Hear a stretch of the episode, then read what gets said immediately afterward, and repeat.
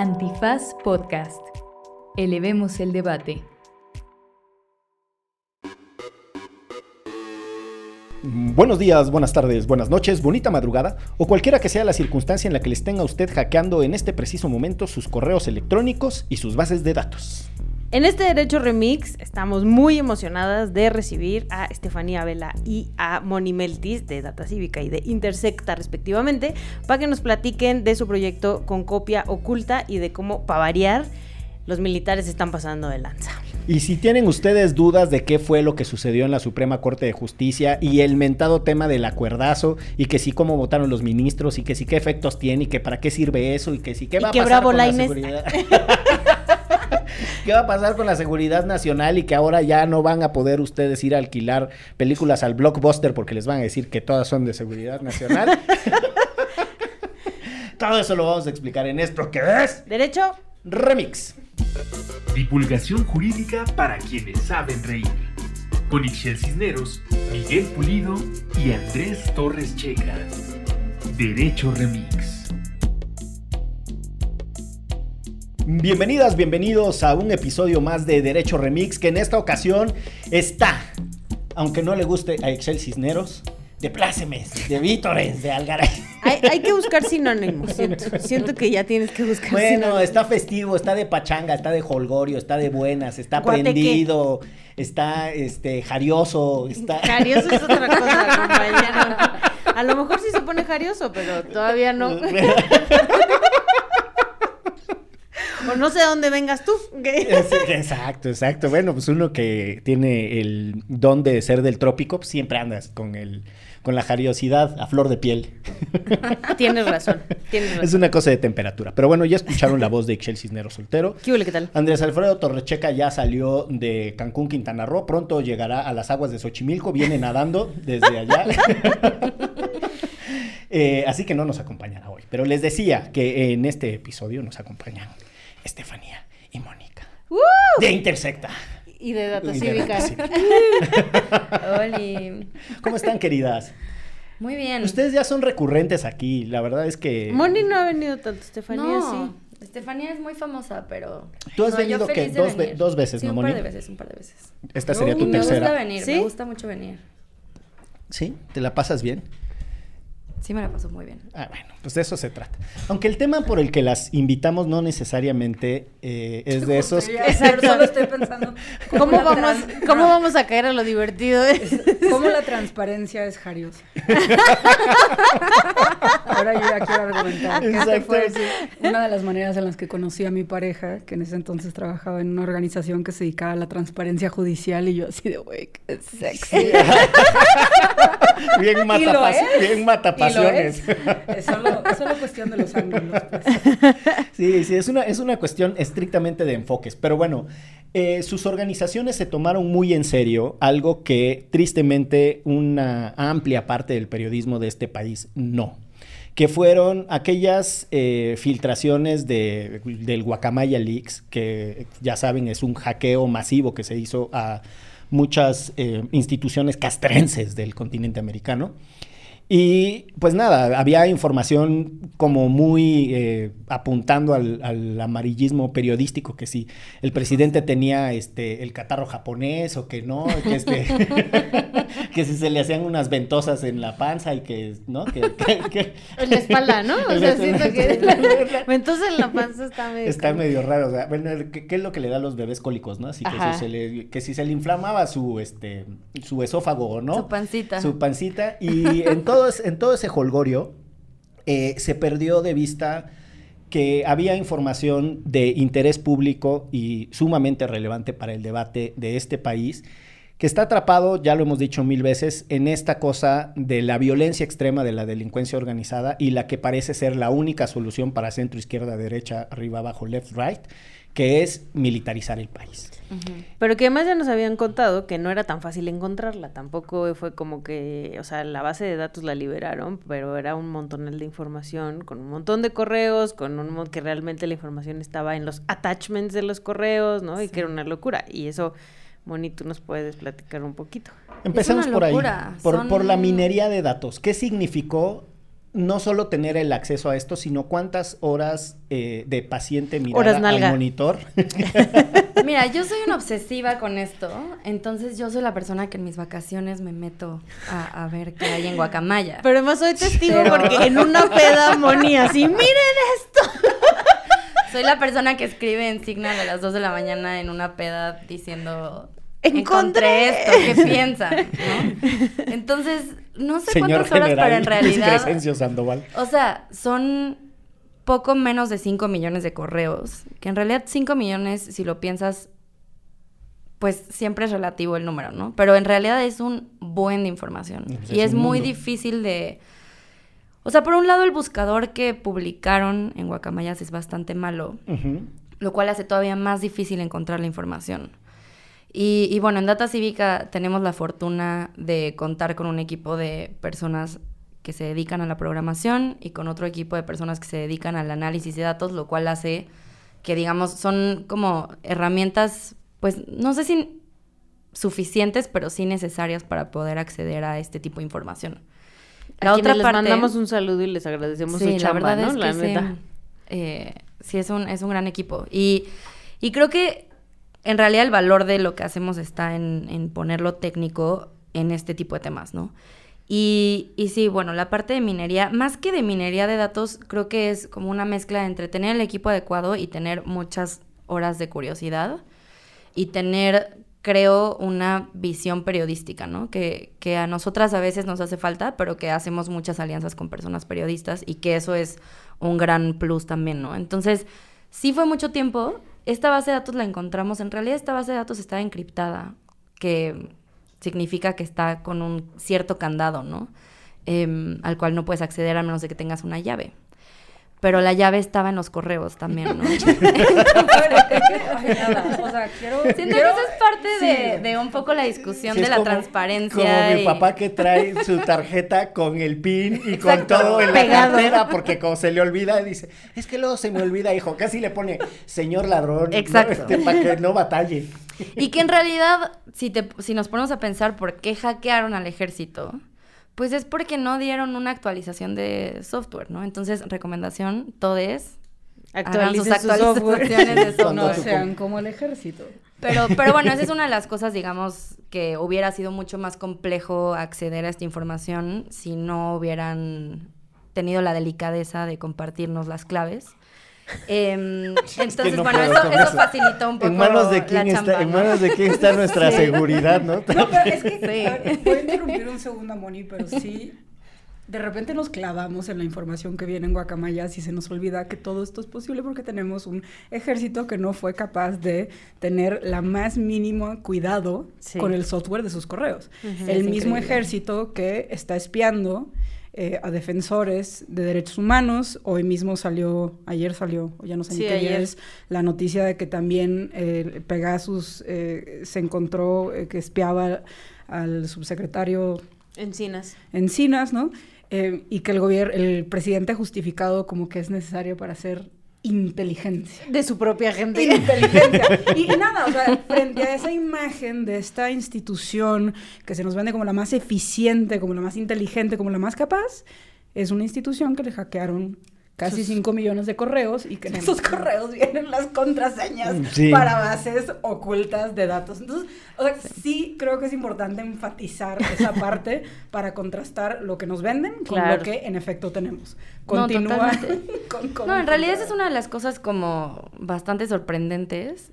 Pero, pero bueno, también decir que lo que nosotras publicamos, y ahorita entraremos un poco más en detalle, es nada a comparación de lo que hay ahí que escarbar, pues, ¿no? Entonces, en términos, sí es una cosa como, no solamente de, buscar una aguja en un pajar, sino de no sabemos qué buscar, ¿no? Y eso creo que ahí es en donde la, mirada periodística es súper importante de tener, porque pues de este lado tenemos la parte técnica, pero ya cuando vas, dices, bueno, ahora qué, qué sigue, qué buscamos. Lo que yo encuentro y lo que hemos encontrado son cosas porque le estamos picando el viernes en la noche a, ¿no? Fui O sea, testigo, fui testigo. Sí, sí, sí. Pero- Abría la chela y ponía cosas Bien. en el buscador. Miren, y si ponemos. y- Bien prendida, ¿no? Así de... Y, sí, y esa es la cosa, como, ¿qué buscamos? ¿Qué nos interesa buscar en un contexto en el cual hay, hay, digamos, una opacidad enorme, pero también conocemos así la punta del iceberg y, y entonces, pues sí, toca mucho, mucho trabajo para adelante. Digo, esto que hemos publicado es un primer esfuerzo, pero hay un montón de cosas ahí que... Y ahora sí que han publicado. De- de- antes, de, antes de ir a, a que han publicado, déjame ir a dos cosas que creo que son importantes para quienes estén escuchando esto. Que una es la trayectoria de sus instituciones. eh, Intersecta que tiene una mirada muy interesante sobre, entre muchas otras cosas, sobre los efectos de la militarización eh, por razón de género y cómo se sufre eh, ese fenómeno de manera diferenciada y además hacen unos diplomados y tienen como una, una apuesta de crear eh, conocimiento de esa mirada feminista de la, de la militarización que me parece fascinante. Y Data Cívica, que es pionerísima en el tema del manejo de bases de datos, también con una mirada feminista, pero cuando se encuentran esos dos, eh, eh, esos dos entornos de trabajo de sus organizaciones, me parece que suceden cosas fascinantes. Y la segunda cosa que me gustaría poner en contexto para quienes escuchan esto es lo que está sucediendo en el país y que decía al inicio, en un, en un momento en donde se está desfinanciando el periodismo, donde no hay periodismo de largo aliento, ¿no? Cuando vino Pablo Ferri a contarnos justo los hallazgos que él tenía en esta base de datos, lo que decía, se necesita demasiado tiempo, no es tan fácil, que haya habido una filtración, no es como que te lo están dando todo ya digerido. Y el rol que eh, en esa ausencia del periodismo de investigación eh, contundente están haciendo sus organizaciones, que me parece que hay que tenerlo también en cuenta eh, en un contexto en donde uno podrá estar o no de acuerdo con las formas en las que cada quien se organiza y no sé cuál, pero hay que reconocer que hay un vacío de lo público. Y si le queremos dejar lo público estrictamente a lo gubernamental, a lo único que pasa en Palacio Nacional, es la única manera de participar en los asuntos públicos, qué jodidas quedamos, la verdad. Y ahí me parece que el aporte de lo que ustedes están haciendo es fascinante. Haber encontrado dentro de esa filtración cosas relevantes para entender los efectos y los impactos de la militarización, hacerlo procesando bases de datos y presentarlo de manera digerible para el público me parece una gran contribución. Y no quería dejar pasar la oportunidad para encuerarme y felicitar la chingada. madre. Y ellas, Ay, y ellas dos son bien chidas, además. O sea, encuerarme sentimentalmente, Ya no se puso física. cariñoso, ahora sí. Ahora sí. Otra vez. Ya, qué barbaridad, ahora sí ya. Encuerarme en términos emocionales, ¿no? De- Lo que vamos a clasificar como de seguridad nacional es este podcast. güey. Porque más lo estamos grabando en video, entonces Achis, achis. Ay, no solo va a ser descriptivo. Las caras de incomodidad. Sí, sí. No sigo con mi ropita puesta. Mis emociones eh, sí están al desnudo, pero mi ropita está puesta. No, muchas gracias. Creo que es un poco, o sea, sí, sí el trabajo que hemos hecho juntas ha sido, pues en realidad de pensar mucho juntas las estrategias y, y a dónde queremos caminar y, y eso ha sido muy lindo, la verdad. Y creo que justo hay una combinación muy poderosa cuando pones a un equipo, digo, yo le llamo técnico, pero en realidad como, tecno, o sea, que, que maneja tecnología, que maneja bases de datos, con personas que están, que estamos pensando todo el tiempo cómo aprovechar eso, creo que ahí está la potencia. Y en términos de, de periodismo de investigación, pues bueno, por supuesto que nuestra apuesta es poder acompañar procesos de periodismo de investigación mucho más a mediano y largo plazo, específicamente guacamayas, así que si están escuchando esto, búsquenos. Periodistas, busquen. Periodistas, busquen. Y quizá valga la pena hacer el anuncio eh, de que pronto sacaremos la convocatoria para un taller diseñado específicamente para periodistas para aprender a manejar esta base de datos que es la, primera publicación dentro del proyecto más amplio que es con copia oculta, que claramente no resuelve los múltiples problemas que hay de periodismo en un país increíblemente violento, en donde la propaganda gubernamental se sigue utilizando de manera discrecional, en donde, o sea, sabemos los múltiples problemas, pero es nuestra micro manera de, de contribuir, en donde si hay un interés de entender la parte técnica, si hay un interés de estar juntos, juntas pensando con esto, pues pronto se va a abrir esa convocatoria que estará abierto para periodistas que, que tengan interés en ello. Para que se apunten.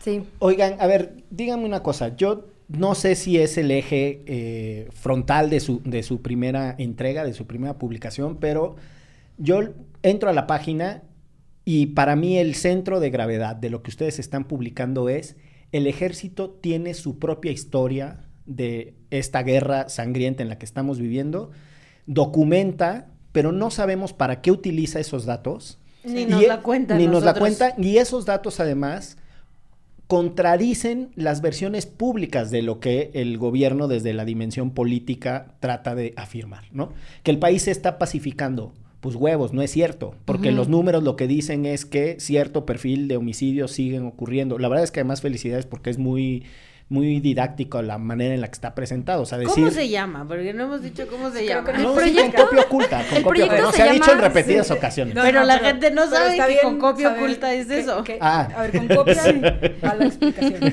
Em, lo que presentamos la semana pasada es un micrositio que se llama concopiaoculta.org, eh, que es el nombre del proyecto más amplio. Es un proyecto más amplio porque justo, como dijo Moni, hay de... Hay casi 5 millones de correos, hay mucho que escarbar y nuestra expectativa es seguirlo haciendo. La primera entrega eh, le llamamos la bitácora de la guerra eh, y gira en torno a una base de datos que encontramos dentro de esos casi 5 millones de correos, eh, que es una base de datos que contiene eventos que el gobierno clasifica como relacionados con, pues básicamente la guerra contra el narco. ¿no? Incluye homicidios que el gobierno clasifica como relacionados con la delincuencia organizada, eh, incluye enfrentamientos entre grupos que el gobierno clasifica como de la delincuencia organizada, eh, incluye eventos en los que estos supuestos delincuentes atacaron a las autoridades eh, policiales militares, ¿no? Eh, y esos eventos se dividen en dos. Eventos en los que las autoridades se pudieron defender o eventos en los que las autoridades no se defendieron. Entonces es un mundo eh, de casos. ¿Qué encuentran en el sitio? La base de datos, eh, que aquí Data Cívica, digamos, la anonimizó, porque lo que se encontró en los correos eh, de la Sedena es que había mucha información personal de víctimas, por ejemplo, de personas acusadas, eso se quitó, pero pueden tal cual descargar su la base de datos para hacer sus propios análisis. Dos, hay un informe sobre la base de datos, que eso lo hicimos Data Cívica e Intersecta, un poco para entender pues, qué es esta base de datos, para qué no, o sea, cuál es su lógica, qué es realmente lo que contiene. Tres, eh, un reportaje eh, relacionado con la base de datos, que es como la versión más amable, no intensa de 100 páginas de informe, ¿no? Para quien quiera como lo más importante. Y cuarto, una serie de casos relacionados a la base de datos, que ahorita, como bien dijiste, Miguel, muchos de estos casos, digamos, ejemplifican como cosas que en la base de datos quedan clasificados, por ejemplo, como ataques de delincuentes a las autoridades, en realidad se trata de lo contrario, ejecuciones extrajudiciales. O sea, a grandes rasgos, esos son los cuatro materiales que pueden encontrar en el sitio, eh, que pues depende ahora sí de qué tanta intensidad le quieren entrar, ¿no? Sí. Habiendo dicho eso, ahora sí, Y que justamente ese es, ese es un poco, quizás encontrarán mucha información en el sitio. La intención es tener como información diferenciada para diferentes públicos. ¿no? Totalmente. Habrá la banda más ñoña que querramos bajar la base de datos y explorarla nosotras. Sí, para pasarnos un sábado en la noche con un Martín. Sí. Hablando otra Hablar vez. la base de Sábado jarioso. Sí, un sábado La verdad, jarioso con unas chelitas. La verdad es que sí se pone jarioso porque las o sea, la base de datos incluye una descripción de los hechos, ¿no? Sí. Un poco para contextualizarles la base de datos, lo que encontramos es, resulta que hay un grupo que se llama Grupo Candado. Que es un acrónimo, ¿no? que Muy es un acrónimo, ¿no? eh, yo no me lo sé, se llama Contacto de Alto Nivel para la Atención de la Delincuencia Organizada. Este Ándale. grupo... Sí, no, Candado. bueno. Qué ñoño. El concurso de los acrónimos más sexys del gobierno. Sí, hay, hay un- varios acrónimos. En- en- así que pongan atención. El grupo Candado está compuesto por diversas instituciones de seguridad pública, entre ellas el Centro Nacional de Análisis, Información y Combate a la Delincuencia, que es el CENAPI, que es un órgano desconcentrado de la Fiscalía General de la República. Otro acrónimo, la FGR. Em, también está... La FGR. La FGR. También está ahí eh, la, la Secretaría Marina, la Sedena y el Centro Nacional de Inteligencia, la Guardia Nacional y la Secretaría de Seguridad y Protección Ciudadana. Este grupo, yo no tenía idea que existía, nosotras estuvimos investigando y hay, realmente hay muy poca información pública de qué hace este ¿Quiénes grupo, son ¿no? ¿Quiénes hacen? son? Nuestras sospechas es que, por lo que hemos visto en los propios correos de Guacamaya, es que son, es el grupo en donde se toman las decisiones de seguridad pública más importantes del país, ¿no? Em, lo que sucede es que men- semanalmente este grupo manda un reporte de novedades, o un, sí, un reporte de novedades a el secretario eh, Luis Crescencio Sandoval, el, el secretario de la Defensa Nacional, mandando una base de datos o PDFs en su caso con novedades que hayan sucedido en los batallones en los que cada eh, persona militar reporta a su jefe, Chencho. Eh, y entonces, este grupo candado es quien conglomera esta base de datos, ¿no? Va a tocar en el Zócalo pronto. el Sí, sí, sí, Candado. sí, parece como que banda- podría ser. Con. Cristian Nodal. Sí podría, sí podría ser una banda. Y entonces, bueno, lo importante de este grupo es, uno, otra vez, como la parte de la opacidad. Eh, Que no sabíamos que existía un grupo candado ni que no hace sabemos bien. que existía un grupo candado y que hace bien. Lo que sabemos es que hemos visto en la mañanera algunas bases de datos, o bueno, unas gráficas que de repente ponen sobre violencia vinculada con, o homicidios vinculados con delincuencia, organizada. No, sabem- no sabíamos hasta ahora cuál es la fuente. Creemos, tenemos muchas sospechas para decir que esto en realidad, eh, la base oculta, que nosotros le llamamos la base oculta, es la base de datos que sustenta todas estas gráficas y decisiones sobre seguridad pública. Ahora, lo, lo realmente, hay muchas cosas escandal, escandalizantes de esto, escandalosas, perdón. em, Ambas cosas. ambas. La primera es que hubo una serie de... Bueno, voy a ver un poco atrás. Esta base de datos se publicó en 2011 en el contexto del, Sí. de la guerra contra el narcotráfico. La publicó Calderón La publicó y él mismo la, ordenó bajarla porque Exacto. Fue Solo- criticada. Porque fue, Fue muy criticada. Porque justamente lo que hace la metodología, que es muy problemático, es cualquier asesinato que haya en la base de datos que el Estado o que los militares o que los policías consideren que eh, las víctimas son delincuentes provenientes de la delincuencia organizada, se clasifica así. En el 24% de la base de datos de los casos se abre una carpeta de investigación o hay algún tipo de seguimiento, ¿no? Eh, legal, digamos, a investigar si realmente estas personas pertenecían Si no, ya los metieron en una base de Sí. datos y ya. ¿no? y no se investiga, ¿no? Eso, es- eso es, digamos, es como lo primero problemático y podemos profundizar un poco en, en la parte de criminalización de la base de datos, ¿no? Justamente por eso se, se bajó en su momento de la- del portal de presidencia con Calderón. Con Enrique Peña Nieto se le filtra una versión de la base de datos a el CIDE, El al CIDE, programa de política de drogas del CIDE, y ellos lo publican en 2016 más o menos, 17, igual una versión anonimizada, ¿no? Eh, que todo el mundo puede descargar y que ellas hacen el análisis, ¿no? Que ahí valga nomás decir, eh, al CIDE le filtran una base que contenía eventos de 2006 a 2011. Se la filtran hasta 2013 eh, y la publica el CIDE 2017. ¿no? Entonces, lo único que teníamos realmente era esta base de datos con información hasta 2011, De años pero después de pasados. 2011 ya nadie sabía nada. Y en ese contexto es Encontramos esta base de datos.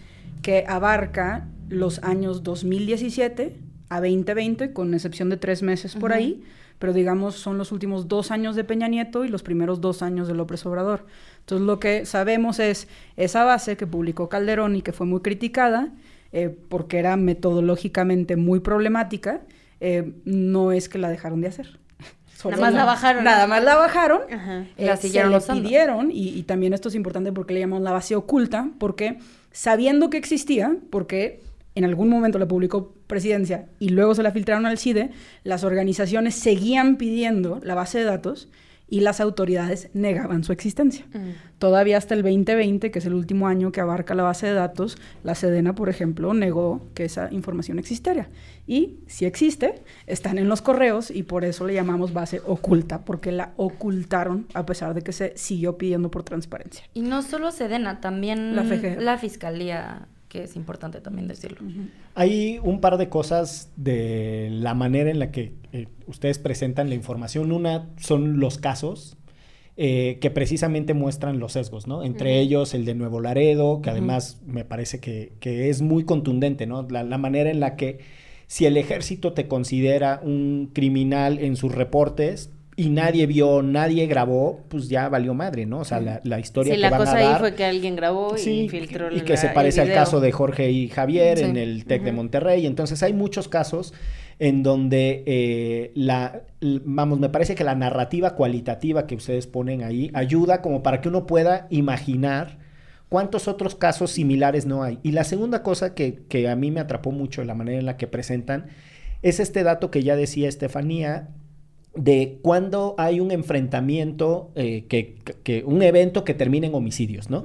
Entonces, si no hubo ninguna autoridad involucrada, pues son homicidios, personas que se mataron entre sí, sin delincuencia organizada, cincuenta y tantos mil, o son un chingo, no me acuerdo cuántos, ¿no? Sí, son y luego, un poquito menos de 60 mil. En donde participan entre personas sin involucramiento de las autoridades, pero que se... Eh, que murieron personas de la delincuencia organizada, y también tiene otro dato. Pero el que es bestial es el de eventos en donde participan las autoridades y, la mueren personas que las autoridades relacionan con la delincuencia organizada. Esa cantidad de muertos es brutal. 58%, por ahí debe de andar, ¿no? Si mal no estoy, O no sea, me lo aprendí de memoria, ¿no? 50, en la base de datos contiene cerca de 60 mil eventos que reflejan o que, Homicidios. ca- que causaron 70 mil homicidios, Ujú. poquito menos de 71 mil homicidios, ¿no? El 98.9 de los casos, o sea, prácticamente el total de los casos que reportaron, al menos uno de los muertos era presunto delincuente, ¿no? O sea, no hay Están metiendo cancha para que si mueres y estás en esta base de datos, no seas un presunto delincuente, ¿no? Y la otra cosa es que se habla de delincuencia organizada, lo cual tiene eh, una definición en la ley. Sin embargo, eh, solamente, digamos, una asumiría que si están poniendo que son parte de la delincuencia organizada, al menos sabemos de qué grupo, ¿no? Bueno, pues no. O sea, solamente poquito menos de 6%, poquito menos de 6% de los casos contiene un grupo eh, Criminal. criminal asociado a, esa, a ese homicidio, ¿no? Entonces, otra vez es una algo que se da como de, de tajo, que no hay una discusión, no hay una investigación, no hay una indagación sobre si realmente esas personas pertenecían a un grupo delincuencial o no, em, o si estaban participando de alguna actividad ilícita, que bueno, hay toda una discusión que incluso siendo así no tendrían por qué morir. No, son, ¿no? Pero bueno, ejecución- son son ejecuciones, ejecuciones extrajudiciales. extrajudiciales, ¿no? Sí, y, y nos, nos tenemos que ir a la pausa, pero hay una cosa ahí que no es menor. En un contexto en donde muchas personas afirman de la captura del ejército y que muchos de estos supuestos enfrentamientos que son para repeler agresiones, en realidad forman parte del uso de las propias Fuerzas Armadas por parte de los cárteles que los controlan como sus eh, sicarios. O sea, para decirlo con todas sus letras, no sabemos cuántas de esas ejecuciones en realidad son casos en donde el ejército está matando a sueldo de los propios grupos de delincuencia organizada. Sí. Para decirlo con todas sus Sí, sí, letras. sí. Vámonos a una pausa. Eh, estamos muy contentos de tener a Estefanía Vela y a Mónica Meltis en esta conversación sobre temas difíciles, pero así es esto que es. ¿Derecho? Remix. Para este podcast la impunidad es más que la simple ausencia de castigo. El mismo MP que llevaba la investigación del caso me dijo, te van a matar. Te quitan todo cuando tú entras ahí. Te dejan sin nada. Esto es Impunilandia, una producción original de Antifaz en colaboración con Audiocentro. Disponible en todas las plataformas para escuchar podcast.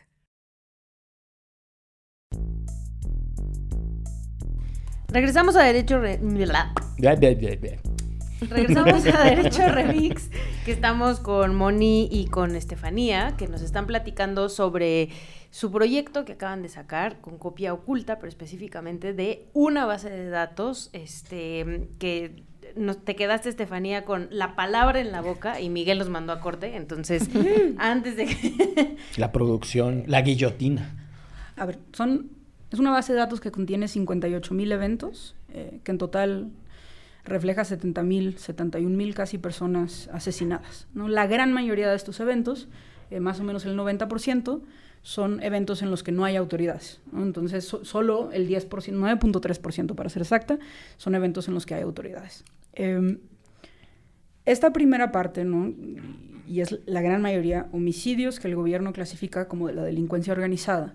Eh, creo que, y, y fue toda una discusión incluso entre nosotras de cuál era el valor de esta clasificación. O sea, esto, porque tú escuchas, la- ¿cómo se llama la base de datos? No? Homicidios relacionados con la delincuencia organizada y dices, ya la armamos. güey. Ujú. No mames, o sea, tenemos la, La base información, secreta del gobierno, de la institución más inteligente de todas Sí, sí, sí. y más, La más eficiente blindada. de todas. La más blindada. Y la expectativa sería, bueno, si la ocultan es por algo.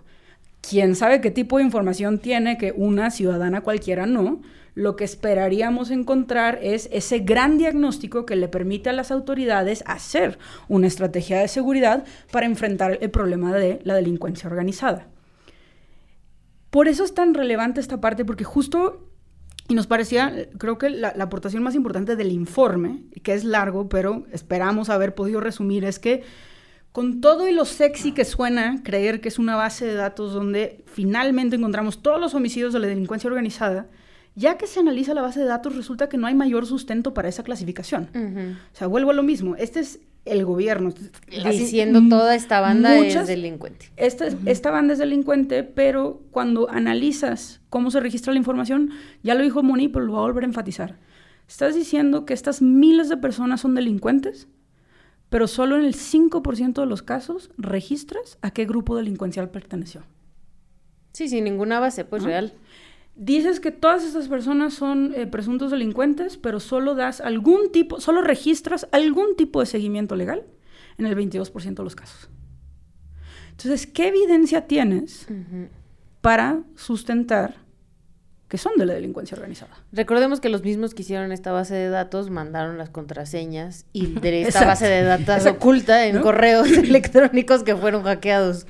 Ojo, no estoy diciendo que no exista la delincuencia organizada, solo creo que, y, y, esto es lo que me parece interesante, entendemos la base de datos como ese diagnóstico que tiene el gobierno. Uh -huh. Y a quien sí le podemos tener, exigir tener un mucho mejor diagnóstico del problema es al gobierno. Y lo que vemos es una categoría amplia, sin mayor sustento, sin mayor evidencia, que sirve para clasificar en todas las entidades, a todas las edades, en todo tipo de eventos de la misma manera. No vemos un diagnóstico focalizado, diferenciado, que aquí otra vez valga eh, hacer referencia a todo el trabajo de Data Cívica y muchas otras organizaciones e instituciones académicas que nos indican que la violencia, contrario a la narrativa gubernamental, es muy focalizada, es muy diferenciada. Y creo que ahí, o sea, me gustaría agregar que una de las cosas que a mí me preocupan mucho de esto es cómo no hay una, eh, no solo no hay un sustento para decir que estas personas son pertenecientes a la delincuencia organizada, sino que tampoco hay, pareciera que hay, eh, digamos, se aumenta la es, un, es, una, es una situación de criminalización, pero uno asumiría que cuando el gobierno, el Estado, los militares, cualquier presencia estatal está en, las, en los enfrentamientos y está en primera línea, es mucho más fácil registrar porque están ahí. Uh -huh. Lo que vemos de hecho y que preocupa es que cuando están ahí, cuando ellos, militares, policías, eh, marina, forman parte de los enfrentamientos, el registro disminuye. Entonces, lo que Mira. pareciera ser es que no solamente no registran cuando están ahí eh, lo que deben de registrar, sino que las sospechas son también que hay un, una especie de encubrimiento claro. a la fuerza, a, la, a, las acciones de las Fuerzas Armadas en el contexto de los enfrentamientos, lo cual podemos comprobar narrativamente con cientos de casos que aparecen en las noticias, con recomendaciones de las comisiones estatales de derechos humanos, con eh, periodistas que han estado ahí con grabaciones, ¿no? Entonces, otra vez se refuerza la idea de que sí hay una, un encubrimiento al actuar sumamente eficiente en términos de seguridad pública de las Fuerzas Armadas en general. ¿no? Y es que, no, nomás vas... la cita del dato, porque sí, sí es muy contundente verlo estadísticamente. Sea, ahorita dije, ¿no? De estos 58 mil eventos, los menos son aquellos en los que están las autoridades, representan el 9% de los casos, pero ese 9% presenta diferencias estadísticamente significativas. Una, por ejemplo, en los homicidios de los delincuentes que se matan entre ellos, se registra el tipo de arma en el 73% de los casos. Pero cuando hay una autoridad involucrada, el registro de las armas baja al 8%. Otro ejemplo, cuando se matan los delincuentes entre sí según la base de datos, se registra algún tipo de seguimiento legal en el 24% de los casos, que de por sí es bajo. Uh -huh. Pero si hay una autoridad involucrada, la cifra otra vez baja apenas al 8%. Entonces es esta doble función, o sea, criminalizar, y aquí estamos hablando, o sea, nuestras estimaciones es que esto es más o menos el 60% de los homicidios en general. O sea, básicamente se está calificando el 60% de las víctimas de homicidio de este país como delincuentes. Uh -huh. Entonces, la base de datos, por un lado, califica a la gran mayoría de las víctimas de la violencia de este país como presuntos delincuentes y, por otro lado, parece que activamente encubre la participación de las autoridades en este tipo de eventos. Entonces es esa doble función o ese doble hacer de la base que nos parece importante. Pero además ahí está la narrativa, o sea, entiendes el por qué la gente también criminaliza a todas las personas que mueren en este país, ¿no? O sea, si ya desde la autoridad te están diciendo que la gran mayoría de las personas que mueren en este país pertenecen al crimen organizado, para ti también es muy fácil asumirlo y también criminalizar y señalar a todas las personas que son asesinadas en este país. Y si no hubiera, como dice Moni, testigos, si no hubiera videos, o sea, en el caso de Nuevo Laredo es muy claro, o sea, era, además es una cámara de un militar que está grabando a las personas que realmente eran personas que estaban secuestradas y que las asesinan, pero además... les pusieron el, uniforme militar, o sea, les pusieron Después les ponen pues, uniforme, exacto, pero justo ahí, ahí, en ese caso, hay un militar que filtra ese video y se lo filtra a un periódico, pues y, gracias a eso nos damos cuenta de la realidad. Si no, serían igual criminalizados y la familia siempre diciendo como, oiga, no, mi familiar estaba secuestrado, lo mataron, ¿no? O sea, y, y, es, y es otra vez, o sea, y eso ya te lo vas a lo más personal, o sea, esa familia toda la vida va a vivir con el estigma de que su hijo era un criminal, ¿no? Y que lo mataron por maloso, y entonces ya, no, no solo asesinan a la persona, sino que aíslan a toda una familia y señalan a toda una familia. Eso sin descartar que aun cuando sean criminales, si sí sean, si pertenezcan al crimen organizado, es un problema estructural que tenemos en este país, donde muchas personas pertenecen al crimen organizado porque es la única solución que tienen de vida en este país, ¿no? Entonces, también merecen que, se, que su familia y que ellos mismos obtengan justicia y se sepa qué pasó con sus casos, ¿no? Aun cuando pertenezcan al crimen organizado. Pero todavía es peor cuando no pertenecen y no solo criminalizan a la víctima, sino también a toda la familia. Y es la misma narrativa, en realidad, que empezó con la guerra contra el narcotráfico de Calderón, de se matan entre ellos, en algo malo andaban. Y esa narrativa, por más que en las mañaneras eh, nos digan que no existe, lo que vemos en la base de datos oculta es que, o sea, no solo existe, sino que esa criminalización... Em, Empieza contigo, compañero. y, además ha aumentado en el sexenio de, de Andrés Manuel. O sea, es 11 puntos porcentuales más eh, que en otros sexenios la categorización de personas que eh, en o sea, que de acuerdo con esta base de datos son criminales, ¿no? Entonces... Que personas que murieron en estos eventos, homicidios, vinculados, a, la delincuencia organizada, 11% más. Que Calderón y que Peña Nieto. Entonces, no, no, no es... No es la narrativa, pues, la que nos están contando. A mí me aterrorizan los números. O sea, si tenemos que son eh, 70 mil homicidios en, del 2017 al 2020. O sea, hay, hay 70 mil personas que perdieron la vida en ese contexto. Todavía no estamos contando a las personas desaparecidas y a las personas no identificadas en ese mismo periodo. Son solo cuatro años. Es brutal. O sea, que en cuatro años ese es el número de personas que perdieron la vida solo por estas cosas. No estamos hablando además de los que perdieron la vida porque no se cuidaron en salud, accidentes carreteros, reos que perdieron la vida en motines en, dentro de las prisiones, etcétera, etcétera. Asaltos y otro un montón de cosas por las que las personas pueden perder la vida. O sea, eso me hace pensar que la batalla cultural eh, también la vamos perdiendo, en donde la gente dice, pues si me voy a morir de soldado, me voy a morir de policía, pues mejor me muero de narco. Y entonces la normalización de estos son los números con los que se muere en este país, estas son las cantidades en las que se muere en este país, sin que nadie alce una ceja. Porque me da igual, y lo digo sinceramente, si son o no miembros de la delincuencia organizada. No hay explicaciones contundentes cómo murieron, por qué murieron y qué le pasó a los asesinos. O sea, quién se hizo responsable de esas muertes y cómo estamos impidiendo que se repitan es una brutalidad. O sea, la verdad es que sí, es una descripción con la propia información del ejército, pues del, del dramón en el que estamos metidos. Yo no tengo ninguna inocencia, al igual que Estefanía, no niego la existencia de los grupos violentos, no niego el dramón que hay eh, con, la criminalidad eh, exacerbada y violenta. Es un problema durísimo, pero me queda claro que 20 años de esta estrategia no nos están llevando por un camino que avisore una solución, ¿no? Por lo menos en el corto plazo. Sí, de acuerdo. En, en ese tiempo, nada más como para contextualizar esa cifra, son 130 mil personas asesinadas, de acuerdo con el INEGI, que es, Ajá, digamos, la el fuente ENVIPE, más... ¿cuál es? La ANVIPE No, es una encuesta, pero este es- estos son registros, digamos, que provienen de actas de defunción, defunción. ¿no? Entonces, es lo más eh, Certero. que tenemos porque es un cuerpo que se contó, ¿no? Ujú.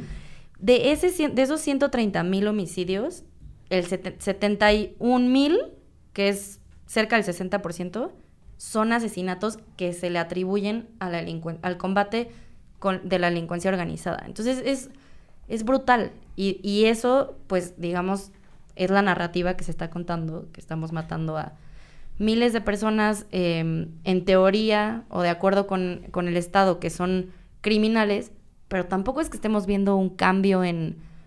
O sea, yendo un poco para atrás. Si esta fuera la estrategia que va a funcionar, a la que le estamos apostando, De matar a todos los de matar a todos los criminales. Claramente está no está funcionando. ¿no? No, O sea, no, a eso me refiero que la, que la batalla cultural está perdida, Sí. porque no funciona ni como contraincentivo para que la gente no pertenezca, o sea, no es ni siquiera algo que aterrorice a las personas decir, pues no me involucro porque entonces voy a Sí, sí, sí. acabar muerto. Pues no, al parecer tiene un efecto hasta adrenalínico, en donde las personas con más gusto se meten y la verdad es que es una bestialidad. Ahora, dijeron un par de cosas que me parece que amarran también con el contexto en el que estamos. El uso de categorías de manera ligera. ¿Qué cosas afectan la seguridad pública? ¿Qué cosas afectan la seguridad nacional? ¿Cuál es el rol de la delincuencia organizada? Calderón en su momento tenía un diagnóstico que él vocalizaba mucho, ¿no? Que decía de manera muy frontal.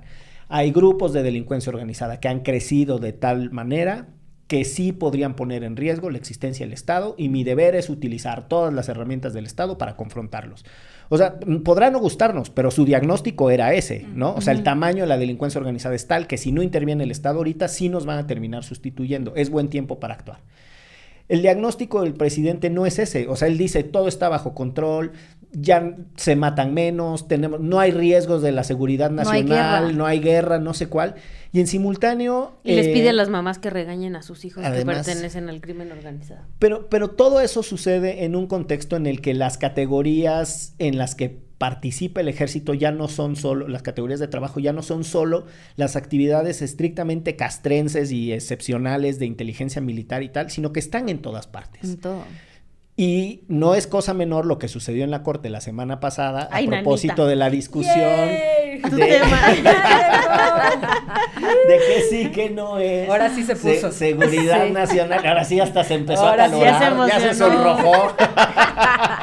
Muy bien, muy bien. Pero sí, sí hay ahí un tema como decir absolutamente todo lo que ya vaya a hacer el ejército, no importa con qué esté relacionado, hay que, bli- hay que blindarlo. nacional. Y una Sí, de su las... aerolínea, ¿cuánto cuesta un boleto? No, no, no, es de seguridad Sí, nacional. no no, le puedo puedo decir. decir, usted pásame su tarjeta de crédito y yo se lo cobro. Casi que sí. O sea, porque en verdad es eso. O sea, es blindar lo más que se pueda a las Fuerzas Armadas del escrutinio público, utilizando, entre otras, no solo la categoría de seguridad nacional, porque la verdad es que echan mano de lo que se pueda. Y de ahí el, el agarrón que se dieron en la Corte eh, a propósito de un decreto que declaraba de seguridad nacional todas las obras del gobierno federal, en una cosa medio locotrona. Pero bueno, ahí, ahí está el pinche debate, Estefanía. ¿Qué te parece a ti? No, nomás eh, considerando que este es derecho remix para los ñoños, para las ñoñas, este, esta idea, digamos, de que el crimen organizado puede ser articulado como un problema de seguridad nacional, eh, justo ayer, que no tenía nada que hacer, estaba leyendo la acción de inconstitucionalidad 1, diagonal 1996. Como la de Así yo- como Moni se pone en, en- En la peda la Esa, nos la han venido a citar mucho aquí Exacto, últimamente. Exacto. este. No, a ver, para quien no sepa, este es, yo diría, el primer caso importante que resuelve la Corte en el que se disputa el papel y el poder que se les está dando a las Fuerzas Armadas. En ese entonces se les dio a Sedena y a Semar un asiento en el recién creado Consejo Nacional de Seguridad Pública. Y lo que se disputó es por qué si son Fuerzas Armadas tienen un asiento, ahí. La Corte justificó esa inclusión de muchas maneras, pero una de las maneras es diciendo, em, podría decirse que la amenaza al crimen organizado es tal que deja de ser un asunto de seguridad pública y es un asunto de seguridad nacional. Entonces, justo esta, este problema de cómo clasificamos las violencias que vivimos, ¿no? que es de seguridad pública, que es de seguridad nacional, dentro de seguridad nacional están estos dos grandes conceptos, lo de seguridad exterior, seguridad interior, lo venimos arrastrando desde allá, eh, y valga, bueno, todo este chorro nomás para decir Em, que el caso que resolvió la Corte recientemente tenía que ver precisamente con esta clasificación. Este acuerdo presidencial que declaró todas las obras eh, eh, prioritarias del gobierno como de seguridad nacional el caso llega a la Corte porque el INAI, el Instituto de Transparencia, lo impugna a través de una controversia constitucional. Y digo este dato porque son de esas cosas horribles que acaban siendo muy relevantes para la discusión pública, porque dependiendo... Porque más dicen que el INAI no sirve para nada, ¿no? Además de que dicen que el INAI no sirve para nada, ya saben que dependiendo de qué tipo de puerta tocan frente a la Corte, eso tiene diferentes implicaciones, ¿no? Entonces, eh, aquí el INAI decía que el acuerdo se entrometía en sus facultades y por eso usa este mecanismo llamado controversia constitucional. Lo que tiene este mecanismo de raro es que es un mecanismo que solo pueden activar las autoridades y solo pueden argumentar que algo está entrometiéndose en su esfera. Entonces esta cosa rara porque es como afecta el derecho a la información el acuerdo, pero no importa por el derecho a la información, sino importa porque se entromete en el INAI, pero no solo importa el INAI, importa el Congreso, pero no es cierto, importa el INAI. Entonces la discusión está, digamos, em, compleja, pero en el fondo, digamos, tenía que ver con esto de qué pasa cuando clasificas toda una serie de actos eh, como de seguridad nacional y lo que creo yo por fortuna una mayoría de ministros y ministras dijeron es que esta reclasificación sí tenía implicaciones para el acceso a la información pública y dentro de eso tenía implicaciones importantes para el poder que tiene el INAI de garantizar ese derecho eh, y de ahí que hayan declarado inconstitucional el llamado decretazo. Eh, pero es uno de los pocos ejemplos, digamos, de luz de los últimos meses donde estamos viendo a la Corte más o menos poner ciertos límites a lo que parece ser pues cambios avasallantes en ciertos momentos. al menos aquí no se pueden clasificar así estas obras, este, al menos para lo que la transparencia se refiere. Algo que me parece medular de lo que estás explicando, Estefanía, es de dónde surge la idea de que algo puede clasificarse como de seguridad nacional. Porque, vamos, en un país como Estados Unidos, en donde la tradición administrativa tiene mucho que ver con el poder declarativo del poder ejecutivo, con la capacidad declarativa del poder ejecutivo, clasificar, desclasificar, ¿no? Hay una tradición de las cosas que pueden y no pueden hacer los presidentes en Estados Unidos y sus mandatos, etcétera. Pero en México no tenemos desarrollada esa atribución regulatoria, ¿no? Ejecutiva del, del presidente. Entonces me parece que incluso eh, como que cae sin bases para discutir si o no pueden ser de seguridad nacional obras prioritarias. ¿Qué significa? que un tren de pasajeros sea de seguridad nacional. Y entonces ahí vienen los explicadores de las cosas del presidente. Es que imagínate que hacen un atentado contra el tren pues claro que es de seguridad nacional. Bueno, entonces de seguridad nacional son las carreteras, los edificios, la torre BBVA de reforma, el Estadio Azteca y un chingo, el, ¿no? El maratón de la Ciudad de México. O sea, es un pésimo argumento decir que porque se puede atacar a los pasajeros del tren, tenía que ser de seguridad nacional.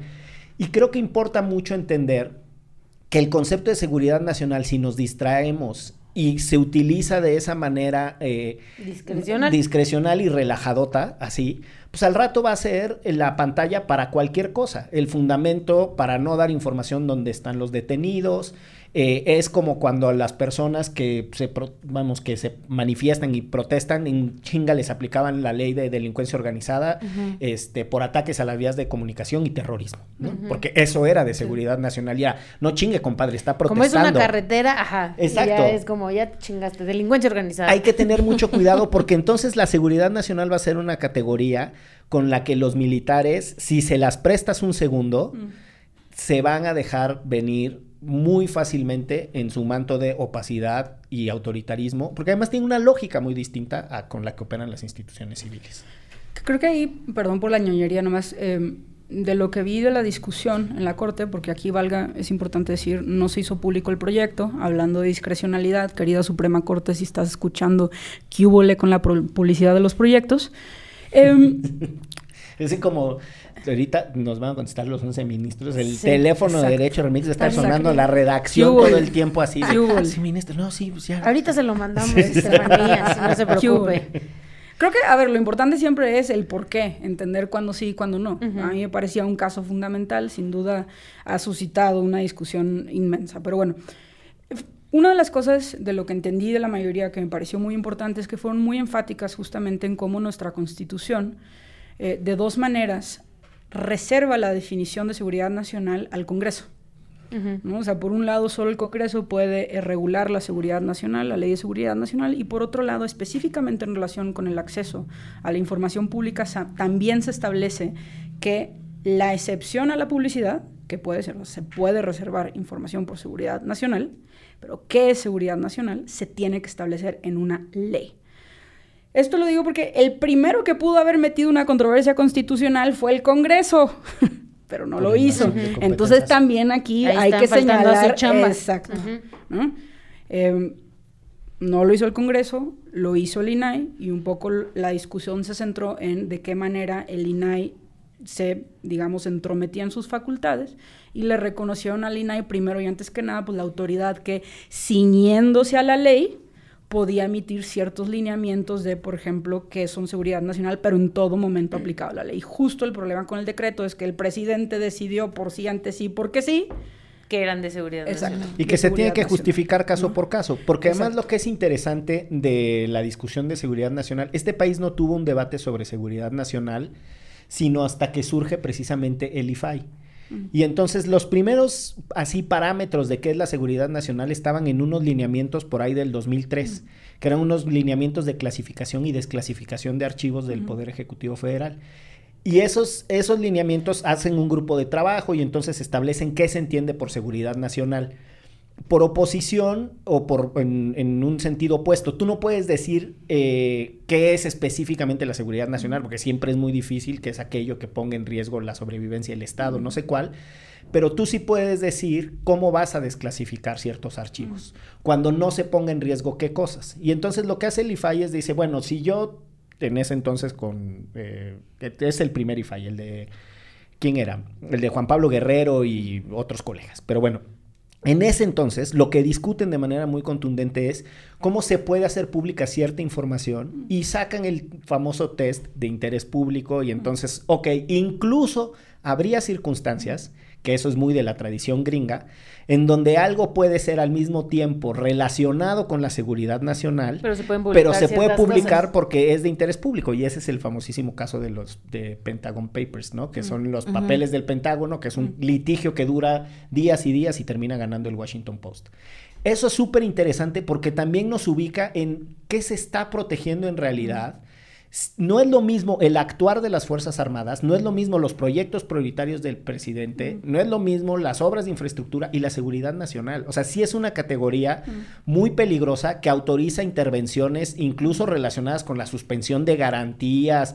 Vamos, es, es un tema suficientemente delicado como para que se nos haga ligero que el presidente lo ande sacando a cuerdazos, ¿no? Pero además, o sea, él sí era bastante...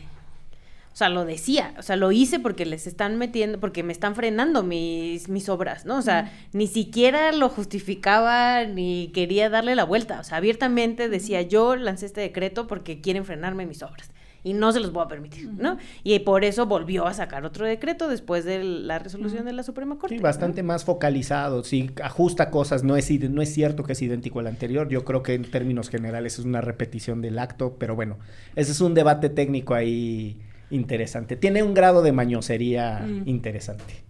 No, que hay algo que giró la discusión, por ejemplo, el ministro Saldívar, que decía que la intención del decreto no era la parte de transparencia, sino agilizar, Ujú. ¿no? Eh, y hay este, digamos, revire del ministro Laines, ¿no? Que dice, Un aplauso al ministro compañeros, Lainez". compañeras, no seamos ingenuos, no seamos ingenuas, más allá de la intención del presidente, si él no quería que esto tuviera un efecto sobre el acceso a la información, tenemos que entender la norma como cuál es la consecuencia jurídica que tú le pongas la etiqueta de algo a seguridad Ese es nacional. Cómo trastocas eh, ese entramado. Si tú eres un servidor, servidora pública la administración pública, sí, ok, tienes la Ley General de Transparencia, pero tienes esta instrucción directa del presidente diciendo esto es de seguridad nacional.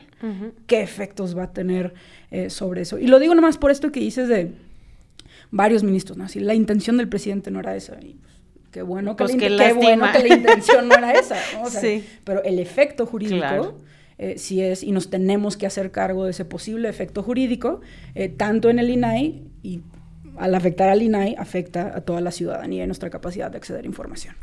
Pues muy bien, pues ahí está ya la reflexión, ya están ustedes constitucionalmente informados, dense un paseo por el proyectazo de Con Copia Oculta y también dense, un- dense un paseo por las recomendaciones que vamos a hacer el día de hoy, que no sé qué traigas, Ixchel, para recomendar.